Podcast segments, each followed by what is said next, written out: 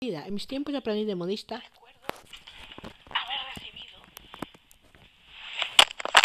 en, en el lugar donde aprendía una señora que empleaba mucho la expresión a mi medida. Y decía, pero que sea a mi medida, ¿eh? Un traje a mi medida, un vestido a mi medida, a mi auténtica medida.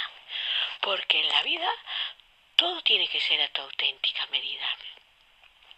Yo no pude tener hijos y decidí adoptar uno, pero decidí adoptar el que era a mi medida, es decir, el que más se parecía a mí en carácter, en temperamento, en personalidad. Cuando decidí casarme, me busqué un marido a mi medida, el que más cosas en común tenía conmigo, el que más iba a estar de acuerdo conmigo, el que más me iba a dar la razón a mí, incluso me sometí eh, a pruebas psicológicas en el, el lugar al que acudí para conseguir pareja, para con el fin de que psicológicamente tuviéramos un alto porcentaje de compatibilidad. En la vida todo tiene que ser a la medida, porque si las personas, eh, maridos, hijos, amigos, mmm, primos, sobrinos y demás familia no son a mi medida, decía la señora, pues entonces la vida es imposible, porque entonces te la amargan. Y yo me pregunto, ¿quién se cree realmente este cuento? ¿Quién es capaz de engañarse a sí mismo dando por hecho de que todas las personas que nos circundan tienen que ser a nuestra medida? Es decir, como nosotros queramos. ¿Quién se cree este cuento? Cada persona es un mundo, cada persona crece personalmente y evoluciona a su ritmo y nadie es a medida de nadie.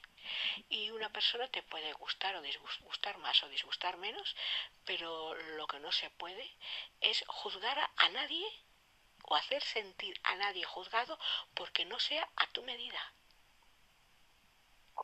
Es decir, porque no sea como tú quieres que sea o porque la persona no ha cambiado según el punto de vista personal y subjetivo de cada uno.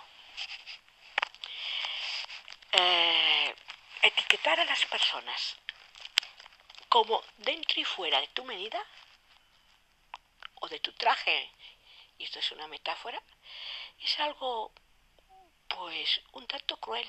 Yo pienso y siento que es algo un tanto cruel. Y la razón por la que lo pienso y lo siento es porque no existe nada a tu medida. Por no existir, ni siquiera existe un traje a tu medida perfecto. Porque hasta el mejor modista del mundo eh, no consigue ajustar al cien por mil un traje al cuerpo de una persona. Podrá ajustarlo al 99,9% a lo mejor, si es muy bueno, pero, pero al 100% un traje a la medida, no no existe. Y una persona a la medida, es decir, con los valores, los principios, las virtudes, la, el temperamento, las acciones y reacciones que a mí, yo mime conmigo me gustan, no existe. Y juzgar a una persona o hacerla sentir juzgada porque según el punto de vista personal y subjetivo de otra X sigue siendo su traje o su temperamento y personalidad de la misma medida, bueno, pues yo pienso y siento que no es ni sano ni humano. No es sano porque hasta la persona que juzga no es de la misma medida que era en el pasado. Ni su traje es de la misma medida, ni su vida es de la misma medida, ni su entorno es de la misma medida. La vida es un constante cambiar cambiar de las cosas que nunca, nunca son a tu medida y las personas nunca, nunca son a la medida de nadie. Así que a mi medida no hay nada. A mi gusto y antojo no hay nada. Y yo no tengo derecho a juzgar a nadie porque no sea a mi medida. Porque no sea su temperamento, conductas y actitudes como a mí me gusta. No tengo ese derecho. Porque cada persona tiene su libertad Y el que juzga en realidad no está juzgando ni etiquetando, sino que se está reflejando a sí mismo, reflejando a sí mismo en su propio espejo. Y dicho esto, este es el cuento de a mi medida, que a mi medida no existe. No existe ni en trajes, ni existe en personas, ni existe en cosas, ni existe en nada, de nada, de nada. Porque nunca ha habido blancos y negros solamente. Siempre ha habido colores intermedios. En un lugar del mundo.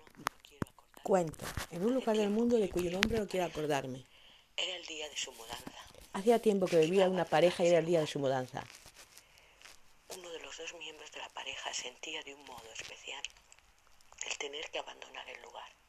Y lo sentía tan profunda y profundamente y tan hiriente y dolorosamente que en lo que comenzó a caminar hacia adelante miró hacia atrás haciendo un movimiento de giro con torsión y trastablilló sus pies trastablillaron y la persona cayó al suelo.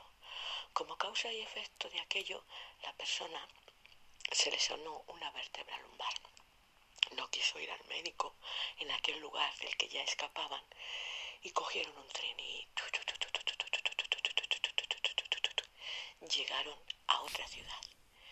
Era una ciudad en la que todo la gente cuando quería mansarte empleaba el diminutivo ¿Qué hay, rapaz? ¿Cómo te sientes? ojo, cuidadín. Muchachín, ¿qué te puedo dar hoy? Amiguiño. Eso le, le hacía gracia a una de las dos partes, que habían viajado, inmigrado hacia otro lugar. Pero lo que no le hacía gracia a esa otra parte es recordar el día de la mudanza. Un día en el que la parte más afectada por la mudanza pues terminó primero en un ambulatorio y luego en un hospital, con motivo de una neumonía y con motivo de, de aquella caída que tuvo. Al girar, torsionar, ver el camión de la mudanza marchar y hacia arriba mirar y ver que aquel en el lugar el que había sido feliz infeliz, alegre y triste, en el que estaba toda su vida, se quedaba allí. Yo recuerdo esa mirada, pero lo que más recuerdo con mucho dolor de corazón del protagonista de este cuento es su caída y su expresión de dolor, su caída al suelo y su expresión de dolor. Marchó de aquel lugar, mi querido amigo, con un dolor del cuerpo, un dolor del alma y un veneno por dentro que se instauró, creció y hirvió dentro de su cuerpo durante muchos, muchos años. Al cabo de los años, en la pareja inmigrante, uno de ellos cayó muy enfermo. Y el otro sintió la necesidad de recontactar con aquellos que habían tenido que ver con él. Y la sintió porque no quería sentirse culpable de no contribuir a que se dieran, si se daba la circunstancia, su último adiós. Porque el pasado es un boomerang que siempre vuelve y la última palabra es siempre la que queda por decir. Y siempre es necesario escuchar al pasado cuando llama. ¿Razón por qué es necesario escuchar al pasado cuando llama? Pues una muy sencilla. Nadie es perfecto. Quien sea perfecto o se sienta perfecto, que levante la mano, que desde aquí le doy un aplauso y todo, todo el mundo, hasta la persona que les está hablando, comete errores. Los mayores errores que solemos cometer los especímenes humanos son en el prejuzgar, etiquetar, sentenciar, reinterpretar lo que otro dice, ah, dar por hecho que una persona no es capaz de, cuando sí lo es, o simplemente no preguntar a la persona qué es lo que piensa y siente. Somos tan cobardes, tan cobardes que preferimos dibujar una imagen de la personalidad de una persona a preguntar a esa persona si realmente es como nosotros la vemos y si lo que dice, lo que dice es realmente por lo que nosotros estamos pensando. Al ser humano imperfecto le es más fácil pensar que lo que otro está diciendo tiene que ver con lo que él está pensando. Le es más fácil eso que preguntarle, oye, eso exactamente, ¿qué es lo que quieres decir cuando dices lo que estás contando? ¿Cuántos valientes en el mundo se atreven a preguntar esto? Yo diría que muy pocos, o casi ninguno. Los poquitos que han aprendido a ser asertivos, asertividad. Expresión de una sana autoestima, libro de Olga Castanier, que invito a todo el mundo a leer. ¿Por qué? Bueno, pues porque en él se enseña a defender nuestra dignidad y, nuestro, y nuestros valores y principios eh, sin permitir que nada ni nadie nos manipule y sin dejarnos manipular por nadie. Es decir, la, la asertividad nos enseña a autodefendernos a nosotros mismos de, de las palabras de otros y del efecto de las palabras de otros en nosotros. Es el libro más importante que yo he leído en toda mi vida. Que más me ha ayudado y el que más me ha aportado. Y hoy desde este podcast, en esta mañana de frío, pero a la par relax, intento transmitir a quien esto pueda oír o quiera oír que en el mundo no hay blancos y negros, siempre hay colores intermedios, que nadie es perfecto y puesto que nadie, ni, ni yo estoy hablando, soy perfecta, nadie tiene el derecho de juzgar a nadie. Y hacer generalizaciones no lo tiene ni profesional, ni lo tiene, o sea, no lo tiene ni según la ética profesional, ni lo tiene según la moral profesional. social, perdón, la ética es profesional, la moral es social. Entonces nadie tiene derecho a juzgar ni ética ni moralmente a nadie. Sin embargo, constantemente la sociedad humana lo hace y prefiere sentenciar y hacer generalizaciones del tipo no tengo que escuchar a mi pasado porque mi pasado me va a contar siempre lo mismo.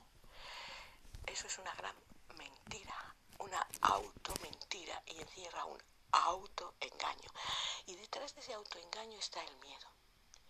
El miedo de quien no quiere escuchar a su pasado por temor a que su pasado esté capacitado para reflejar los hechos desde sus pensamientos y de sus sentimientos y demostrar que aquellas actitudes y comportamientos del pasado de quien generaliza con respecto al pasado no fueron buenas, no fueron oportunas, fueron dañinas y a la par fueron totalmente imperfectas, como el hombre imperfecto. Y por lo tanto la gente no quiere asumir normalmente su parte de responsabilidad en los hechos que suceden en la vida. Y como no los quiere asumir, por ese motivo, porque si los asume se va a sentir culpable.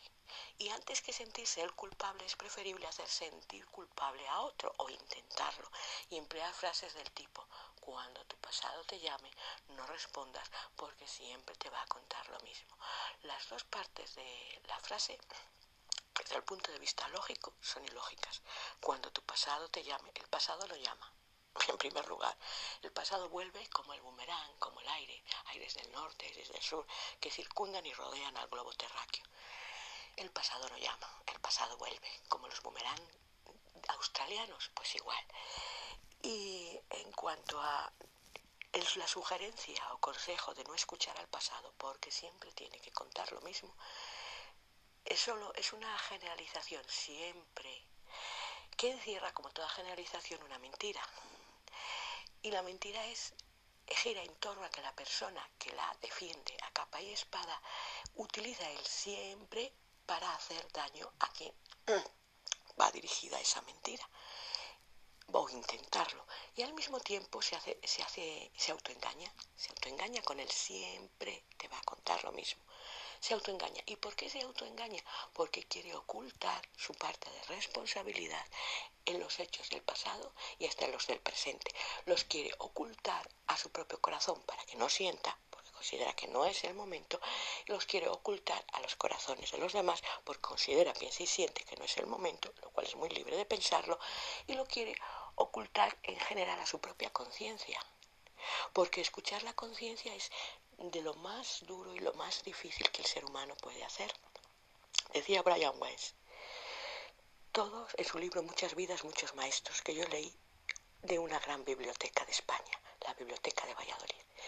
Y decía en su libro Muchas vidas, muchos maestros, todos sucios, muy sucios, diamantes perfectos somos, mas solo en el número de sucias vetas de diamante que hayamos limpiado, al final de nuestras vidas nos habremos diferenciado. Yo sí comparto, sí suscribo cada palabra y cada síntoma y cada sílaba de este libro de Brian Weiss, Muchas vidas, muchos maestros. Y la razón por la que la comparto y la suscribo es porque si el ser humano hacia el final de sus días no es capaz de limpiar las sucias, vetas de diamante, es decir, las sucias páginas de su vida, de sus equivocadas y erróneas decisiones, y no es capaz de decir lo siento, de, de decir perdona, de decir me equivoqué, si no es capaz de limpiar las sucias vetas de diamante de su pasado, al final de nuestros días ante Dios, solo en el número de sucias vetas de diamante que hayamos limpiado, nos habremos diferenciado, porque podemos llegar a ser el mayor, el más rico del cementerio, o podemos llegar a ser el más pobre de la fosa común.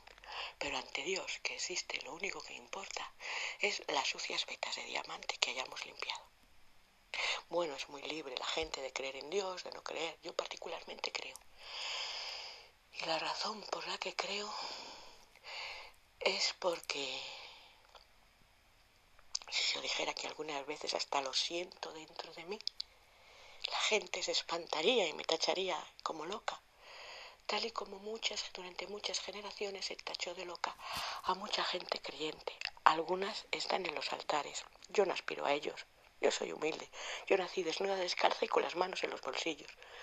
Otras de las personas que creían en Dios, como la Madre Teresa de Calcuta, pasaron a ser personas muy capaces de ayudarse y ayudar. Y yo creo que es a lo que nos manda Dios a este mundo, a evolucionar, a crecer, a autoayudarnos y a autoayudar. Y esta historia o cuentecillo fue creado simplemente con esa misma finalidad. Y quien quiera ver segundas, terceras, cuartas o quintas intenciones es porque quiere autoproteger su conciencia de la verdad o de su verdad. Una verdad que ha tejido y dibujado a su medida, a su gusto y a su antojo, para no sentir dolor, rabia, impotencia o culpa sobre sus hombros. Y señores, cualquier parecido con la realidad no existe. En esta, mi verdad. Saludos.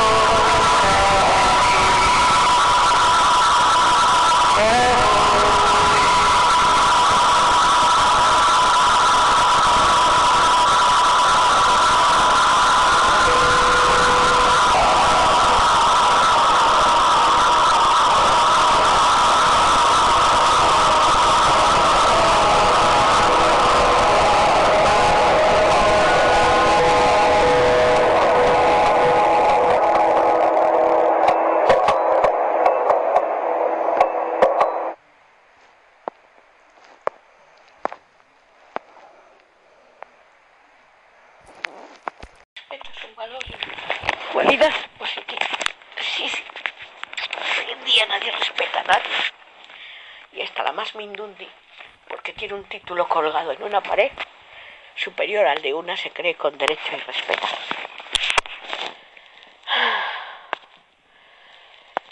Cuánto detesto a la sociedad irrespetuosa.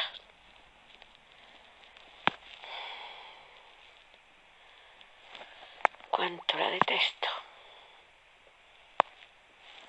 Pero cuánto. El respeto. El respeto es un valor y una cualidad positiva que se refiere a la acción de respetar equivale a tener veneración, aprecio y reconocimiento por una persona o cosa.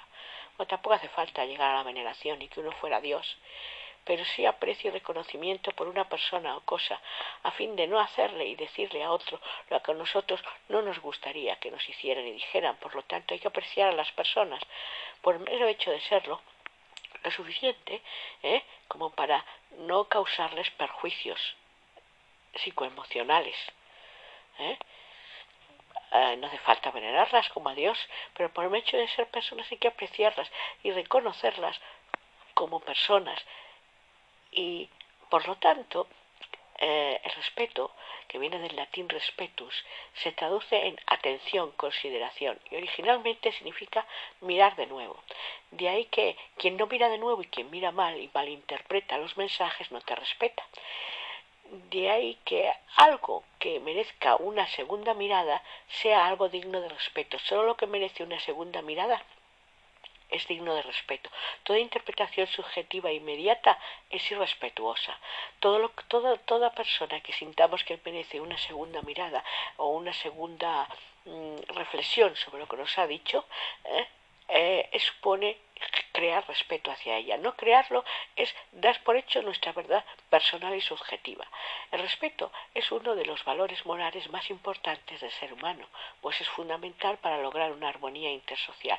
Habitualmente, por el mero hecho de A. Estar estresado. B. Tener un título superior colgado de una pared. C. Tener más, más ceros en la cuenta del banco. Algunas personas se creen con derecho a irrespetar porque no tienen en cuenta ni en consideración los sentimientos de esa otra persona y pretenden pisarlos, humillarlos, degradarlos y poner en sus, hasta, hasta, el punto de poner en sus palabras, en su boca, palabras que no ha dicho. El respeto debe ser mutuo y nace de un sentimiento de reciprocidad.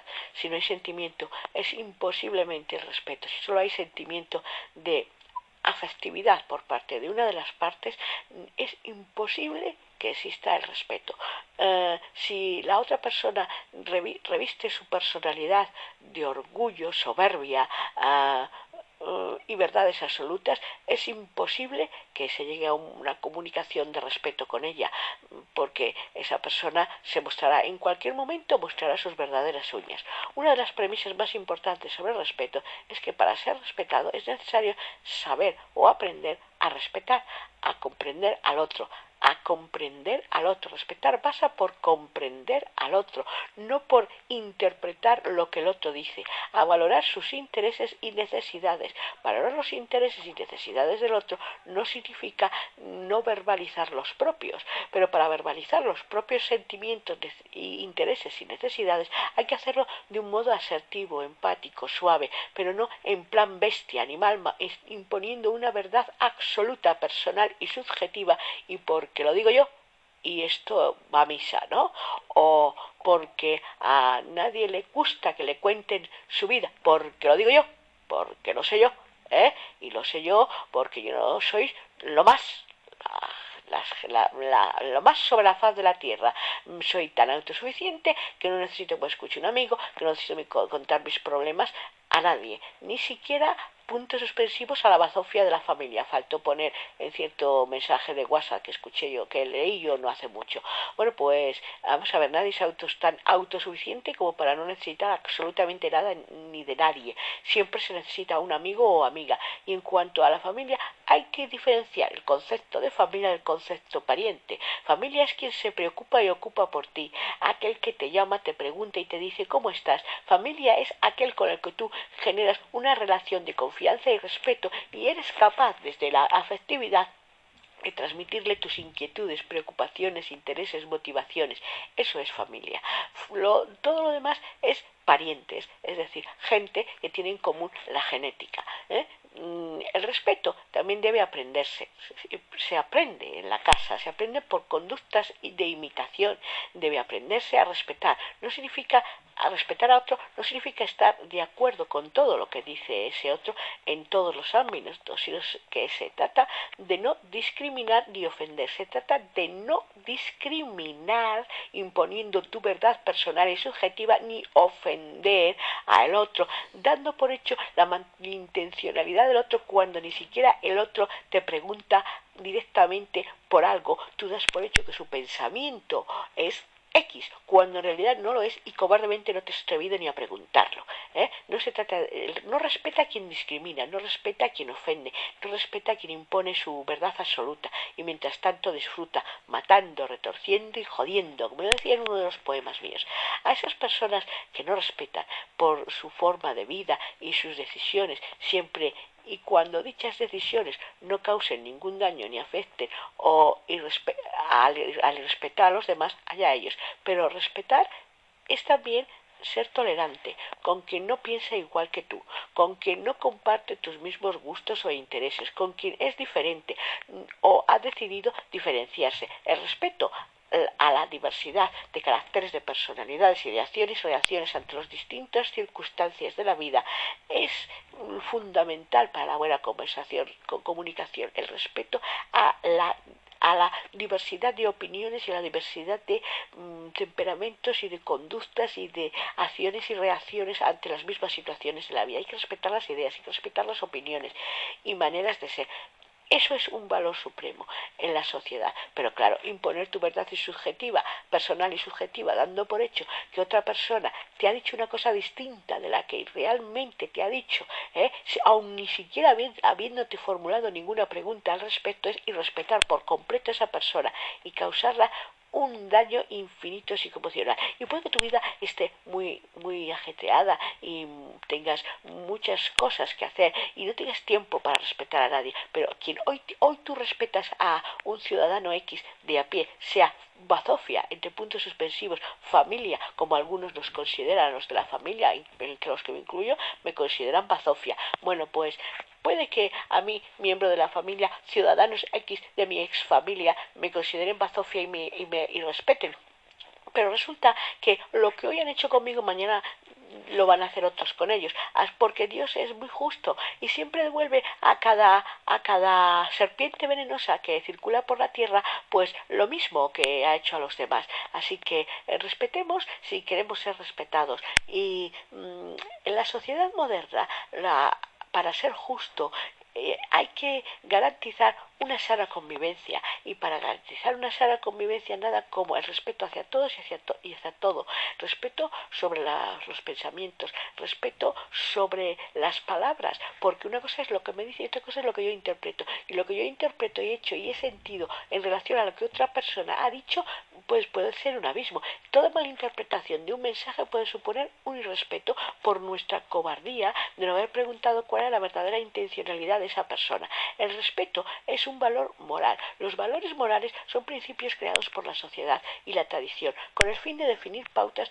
correctas de comportamiento general, sin respeto a lo que otra persona pueda sentir, es decir, sin asumir las consecuencias y los efectos de mis palabras en otro, porque cada uno debe ser responsable de lo que dice, de lo que no dice y de los efectos de sus palabras en otro. en eso consiste respetar. Si tú mm, eh, si tú interpretas unas palabras que ha dicho una persona como que realmente te ha dicho otras, cuando no te las ha dicho, en realidad estás irrespetándolo, estás respetándolo y dañándolo emocionalmente por algo llamado ego, orgullo, soberbia.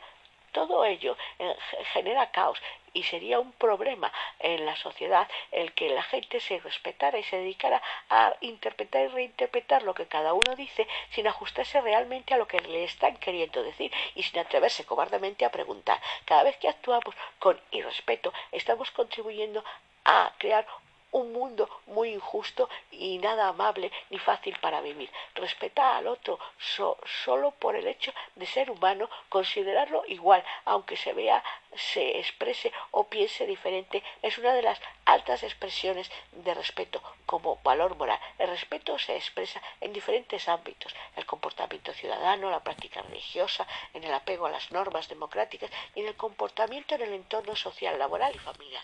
Como valor eh, cívico, el respeto es también un valor cívico. Los valores cívicos son las conductas que se consideran correctas para el adecuado comportamiento ciudadano. Son valores transmitidos por la comunidad y sus instituciones sociales, la familia, las escuelas, las leyes.